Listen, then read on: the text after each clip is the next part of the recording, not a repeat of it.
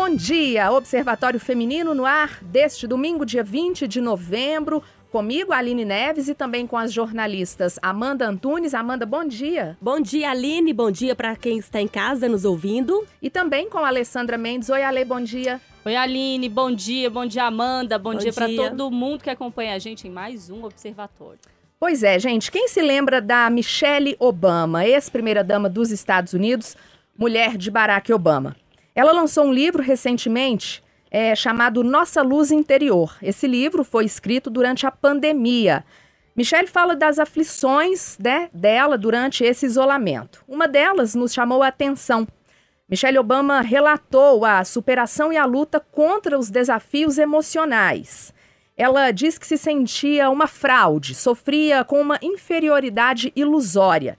Esse sentimento é chamado de Síndrome da Impostora e esse é o tema do Observatório Feminino de hoje. E para a gente falar desse assunto, quem está aqui no programa é a Érica Machado, psicóloga clínica, pós-graduada em terapia cognitivo-comportamental. Érica Machado, bom dia para você. Obrigada, viu, por você participar com a gente hoje. Bom dia, Aline, Amanda, eh, Alessandra. Bom dia a todos os ouvintes. É uma honra participar. Eu adoro o programa de vocês. Que bom, Érica. Então vamos falar um pouquinho dessa síndrome aí da impostora. É, principalmente as mulheres, né, Érica, tem esse, esse sentimento. A gente às vezes nunca acha que a gente é boa o suficiente, né, para estar tá num cargo de destaque, para estar tá num relacionamento.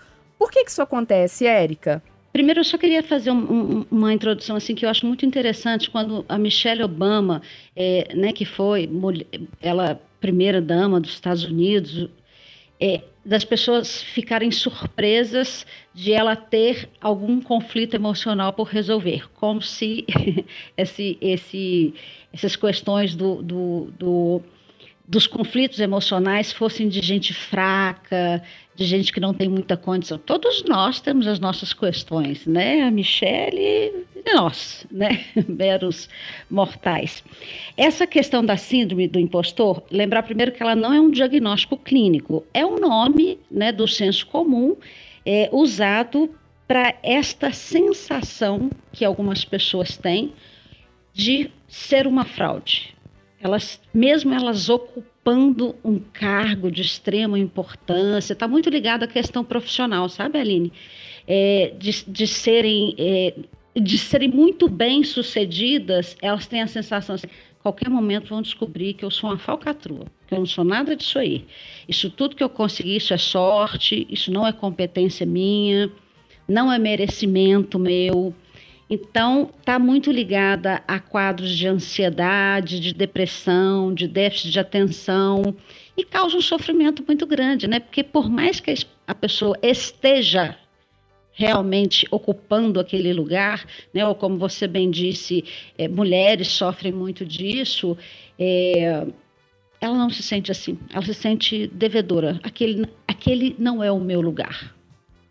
O Érica, te ouvindo falar sobre hum. essa questão da Michelle, eu fiquei pensando que foi a primeira coisa que passou pela minha cabeça também, assim, mas como assim a Michelle Obama é, está sem saber se ela é mesmo capaz, a Michelle Obama está se sabotando, a Michelle, a grande Michelle Obama, que estava sendo cogitada, inclusive, para sair como candidata a presidente dos Estados Unidos. Aliás, ela ainda é cogitada para vir como candidata do, do Partido Democrata, enfim, a gente fica observando, principalmente para essas mulheres que servem para a gente, né, como, como símbolo, como uma imagem a ser perseguida, que você olha e fala, poxa, eu queria ser a Michelle Obama, eu queria ter a força que ela tem, eu queria ter é, a condição que ela tem, chegar no lugar que ela chegou, e aí você pensa, bom, a Michelle, ela se sabota, como assim que a Michelle não sabe se ela é capaz? Como assim que a Michelle está pensando que não tem condição de fazer as coisas?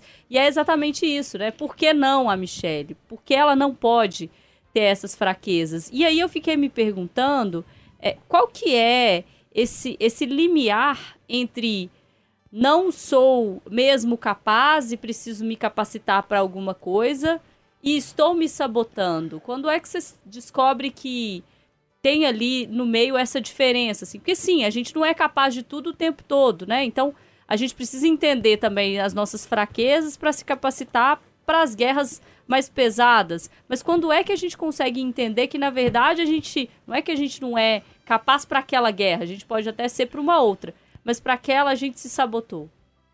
Uhum. Ah, essa síndrome do impostor ela é caracterizada como um erro de pensamento. Na terapia cognitivo-comportamental, né, é, a que eu trabalho, e que é a abordagem que hoje tem mais evidência científica, que dá mais resultados, né, é, a gente trabalha com o modelo cognitivo, é o seguinte, eu, existe uma situação, acontece algo. Eu penso algo sobre o que aconteceu, este pensamento que eu tive me leva a ter uma emoção e esta emoção me leva a ter um comportamento. É, vamos supor que tenha acontecido uma matéria que você foi escalada para fazer e que a matéria você achou que não ficou boa o suficiente e tal. Esta a situação é a matéria é, que eu fui escalada para fazer era para ter 3 minutos, eu fiz 3, 3 minutos e 25. Esta é a realidade. Se ela foi boa ou não, quem vai falar é o seu chefe de jornalismo, é o público, mas a pessoa que tem essa síndrome do, impostor, se algo sai um pouco do daquilo que é o combinado, ela já acha que ela é um fracasso, entendeu? Então nós vamos pegar a situação real. Maté matéria de 3 minutos e 25, saiu 3 minutos. O que, que eu penso sobre aquilo? Se eu tenho essa síndrome do impostor, se eu acho que eu não sou capaz, eu vou pensar assim: é, eu não sou boa o suficiente, eu não sirvo para estar onde que eu estou, tem pessoas muito melhores que eu, é, a qualquer momento vou ser mandado embora. Este é o pensamento da síndrome do impostor, tá? Tem pessoas muito melhores que eu e tal. Este pensamento, eu vou, eu vou começar a sentir algo a partir deste pensamento. Por exemplo, pode ter uma crise de ansiedade né? A pessoa passa a ter um medo de ser mandada embora e ela começa a ter alguns, alguns pensamentos de preocupação e tal. E o comportamento, ela pode disparar a comer, ela pode chorar, ela pode começar a beber, algo nesse sentido. Como que a gente trabalha é, essa que na terapia cognitiva a gente chama de crença nuclear. A pessoa ela tem um sentimento de incapacidade. Eu sou incapaz. Nós, nós vamos trabalhar o padrão de pensamento dela. O que, que vai me dizer, Alessandra, se você é boa ou é um fracasso? Não é seu pensamento, porque pensamento é distorcido, tem a ver com a história de vida da gente. O que, que vai dizer é a realidade. Você acha que você estaria onde você está só porque você é legal? Não estaria.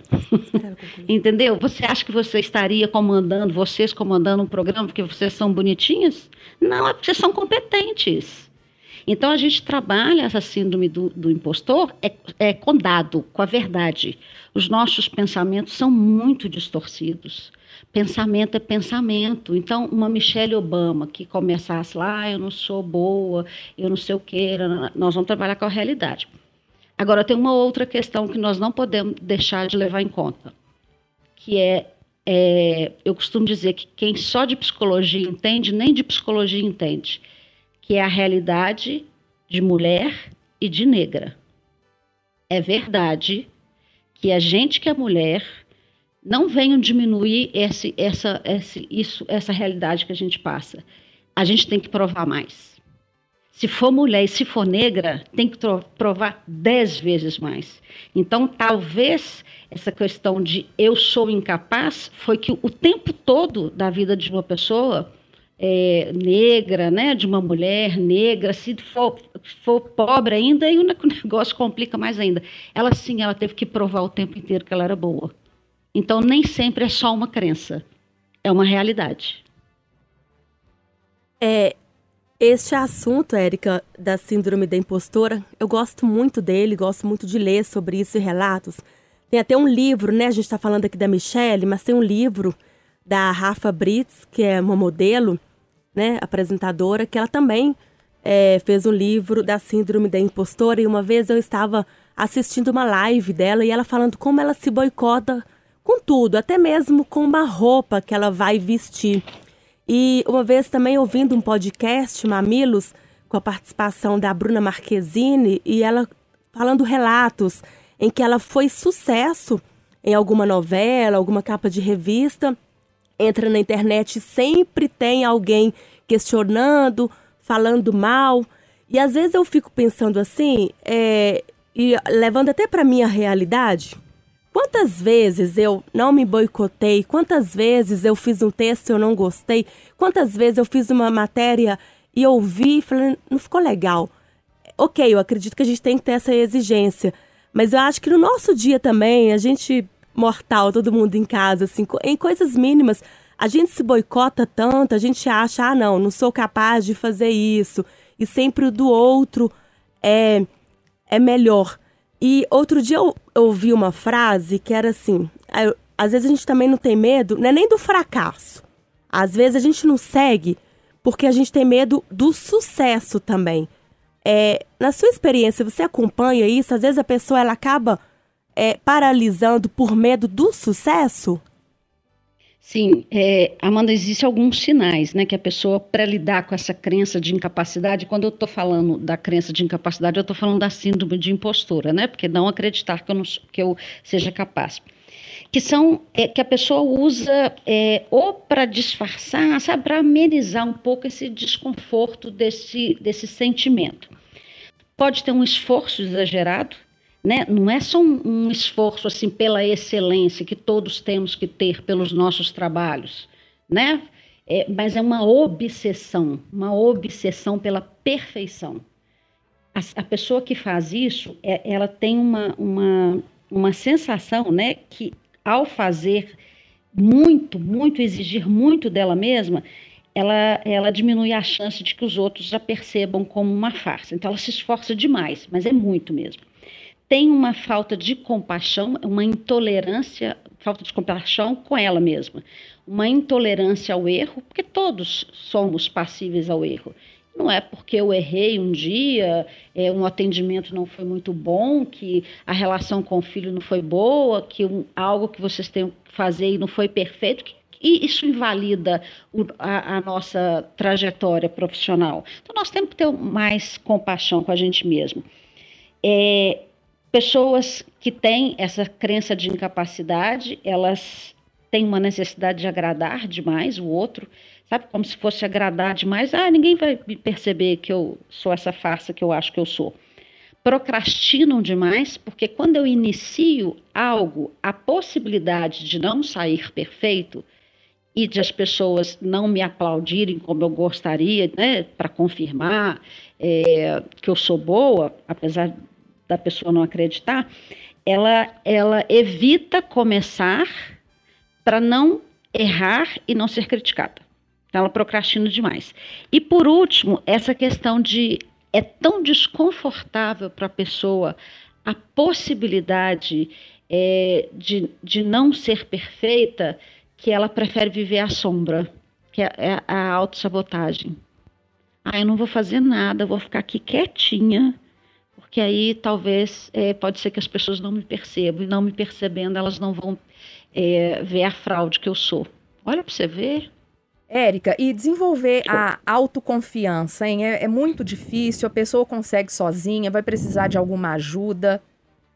Olha, é, Aline, é, ajuda é sempre bom, né? Mas por vários motivos, várias pessoas não, ou não vão buscar ajuda, ou não podem buscar ajuda e tal.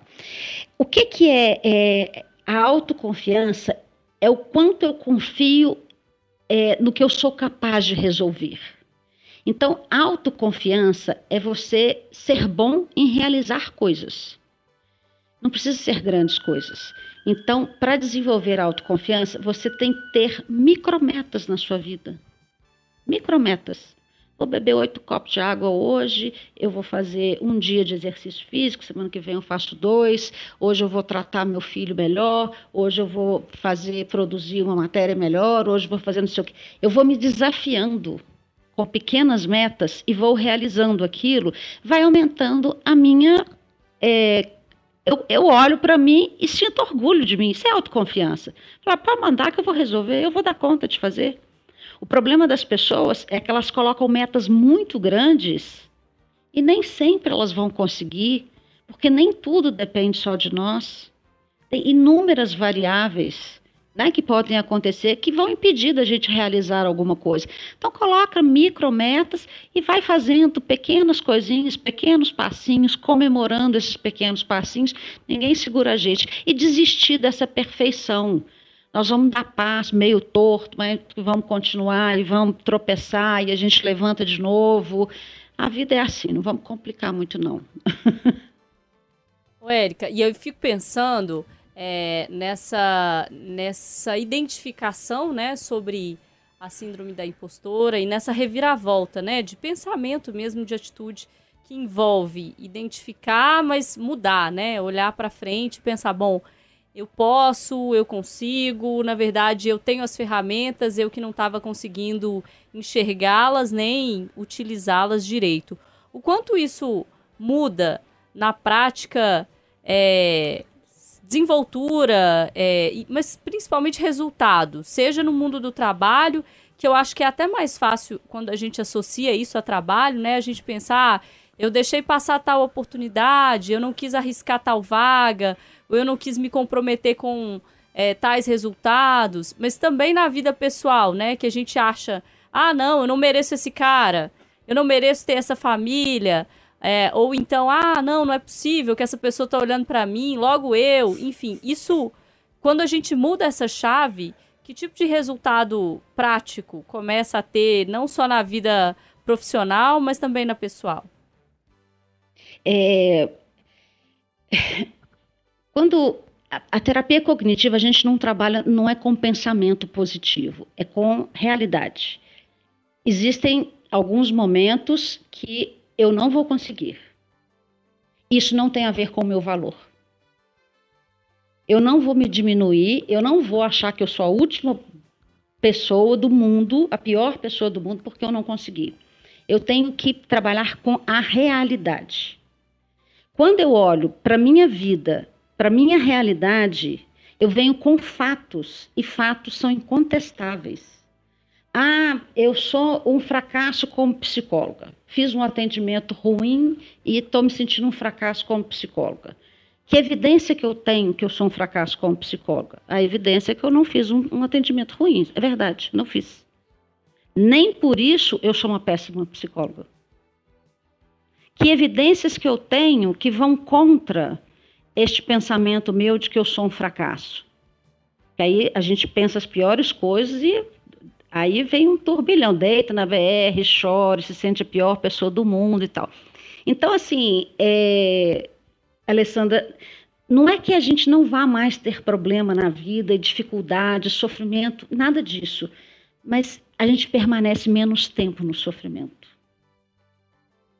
Sabe, quando eu reestruturo o meu pensamento, quando eu estou tendo um pensamento que eu estou dizendo mal de mim mesmo, para mim mesmo, eu vou para para os fatos, para a realidade. Lista mesmo, sabe, gente? Assim, é, ah, eu sou isso. Tá, então vem cá. É, me faz uma lista aqui de coisas que você já conseguiu na sua vida. Estou falando de sucesso só profissional, não. De coisas que você é, já suportou, já passou, perdas que você deu conta, e coisas que são importantes para a nossa vida. Aí você faz uma lista e fala assim: ó, oh, não é que eu sou isso tudo que eu estou falando mal de mim. Não, tem um monte de coisa bacana na minha vida. Então é ir para o concreto. Se eu vou para o concreto, eu permaneço menos no sofrimento. É muito importante, né, gente? A gente conseguir entender esse cenário, conseguir identificar esses sinais e tocar adiante, entender o valor da gente, né, Aline? Porque às vezes a gente subestima mesmo a capacidade que a gente tem. Isso mesmo. E como a Érica falou, né? Não é porque a Michelle Obama é a Michelle Obama que ela também não tem problemas, né, Amanda? Não, não se sinta né, diferente das outras pessoas, né? É, e eu acho que a síndrome da impostora, eu assumo que ela ronda bastante a minha vida. Eu a Erika que... foi falando, eu só fui pensando, hum, hum é, eu também. Meninas, vamos então pro quadro Curti Compartilhei? Bora. Hashtag Curti Compartilhei. Então, Alessandra, o que, que você quer compartilhar? O que, que você curtiu essa semana aí e vai compartilhar com a gente? Olha, eu curti muito durante toda a semana, ouvi várias e várias e várias músicas dela, que vai deixar muita saudade. Eu não curti a sua partida, mas eu tenho que entender que uma hora ela vai partir, ela e outras pessoas mais que eu admiro, mas eu não poderia deixar de citar como o Gal faz falta hoje, vai fazer amanhã, depois de amanhã, e vai seguir fazendo muita falta. E aí, nesse sentido de, de a gente entender o que, que a gente é e, e, qual que é o nosso valor, e se eu puder indicar uma música aí de Gal, ouçam Vaca Profana, porque você vai entender muito sobre potência. Eu acho que é, a gente precisa entender um pouco sobre potência, até para parar de é, olhar pra gente como se a gente não fosse capaz. Gal é dessas mulheres que você olha e admira muito pela potência. Boa, Alessandra. Amanda, o que, que você curtiu, hein, essa semana? Então, na verdade é o seguinte, como a gente está falando aqui da síndrome da impostora, eu já falei que a síndrome da impostora ronda bastante a minha vida, é, eu vou curtir e compartilhar uma matéria que eu fiz. Uhum. que na verdade. Gostou, né? Gostei. Gostei. Ela não tem mais. Não, não acabou. Porque já entendeu que né, fez bem é. e vai compartilhar. Vamos tentar burlar esse processo, combater isso que acontece diariamente. E é uma matéria sobre mortes de cerca de 19 mulheres, desaparecimento no ano de 2000, na região ali da mata da UFMG, próximo ali ao, ao shopping. E é um caso que é um mistério até hoje. Alguns casos ainda, né? Algumas mortes, a polícia ainda não conseguiu concluir quem foi, né, o, o dessa morte, quem foi o responsável. E essa matéria está no, no site da Itatiaia em Memórias é um caso que mostra como é, há 22 anos a polícia era extremamente precária na investigação e muitas famílias até hoje não conseguiram nem sequer enterrar o corpo dessas mulheres. Érica Machado, o que, que você quer compartilhar com a gente, com os ouvintes? Eu vou é, de música também. Eu fui ao show do Milton Nascimento, já assisti depois o o, o show, né, que foi filmado. É, é, inesquecível, inesquecível. E uma coisa me chamou muita, muita atenção, assim, eu fiquei realmente muito emocionada com a grandeza dele, é, de, de saber que a gente tem um limite. A fragilidade física dele não diminui nada quem ele é, nada. Mas era hora, né? Para o descanso dele, era hora.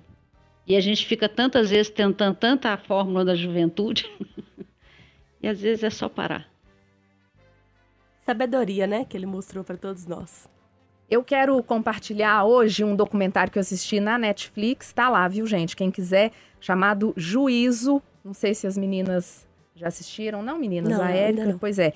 Um documentário chamado Juízo, que ele mostra o sistema carcerário brasileiro com foco naqueles abrigos, né, para menores infratores. Então, é um documentário de uma hora e pouquinho, onde são mostradas ali as audiências, né, que os menores passam, é, o sofrimento da família por ter um filho envolvido em algum tipo de crime. Né? Muitos preferem até mesmo ficar no abrigo do que voltar para casa, onde o lar é completamente né, desestabilizado. É, então eu vou compartilhar aqui com vocês o documentário que está na Netflix, Juízo. Meninas, vambora? Érica, muito obrigada, viu, pela sua participação. Eu que agradeço, foi um prazer. E a gente vai marcar a Érica lá nas redes sociais também, para você que ficou é, interessado nas dicas, na discussão. A Érica está sempre atuante também pelas redes sociais, certo, Érica?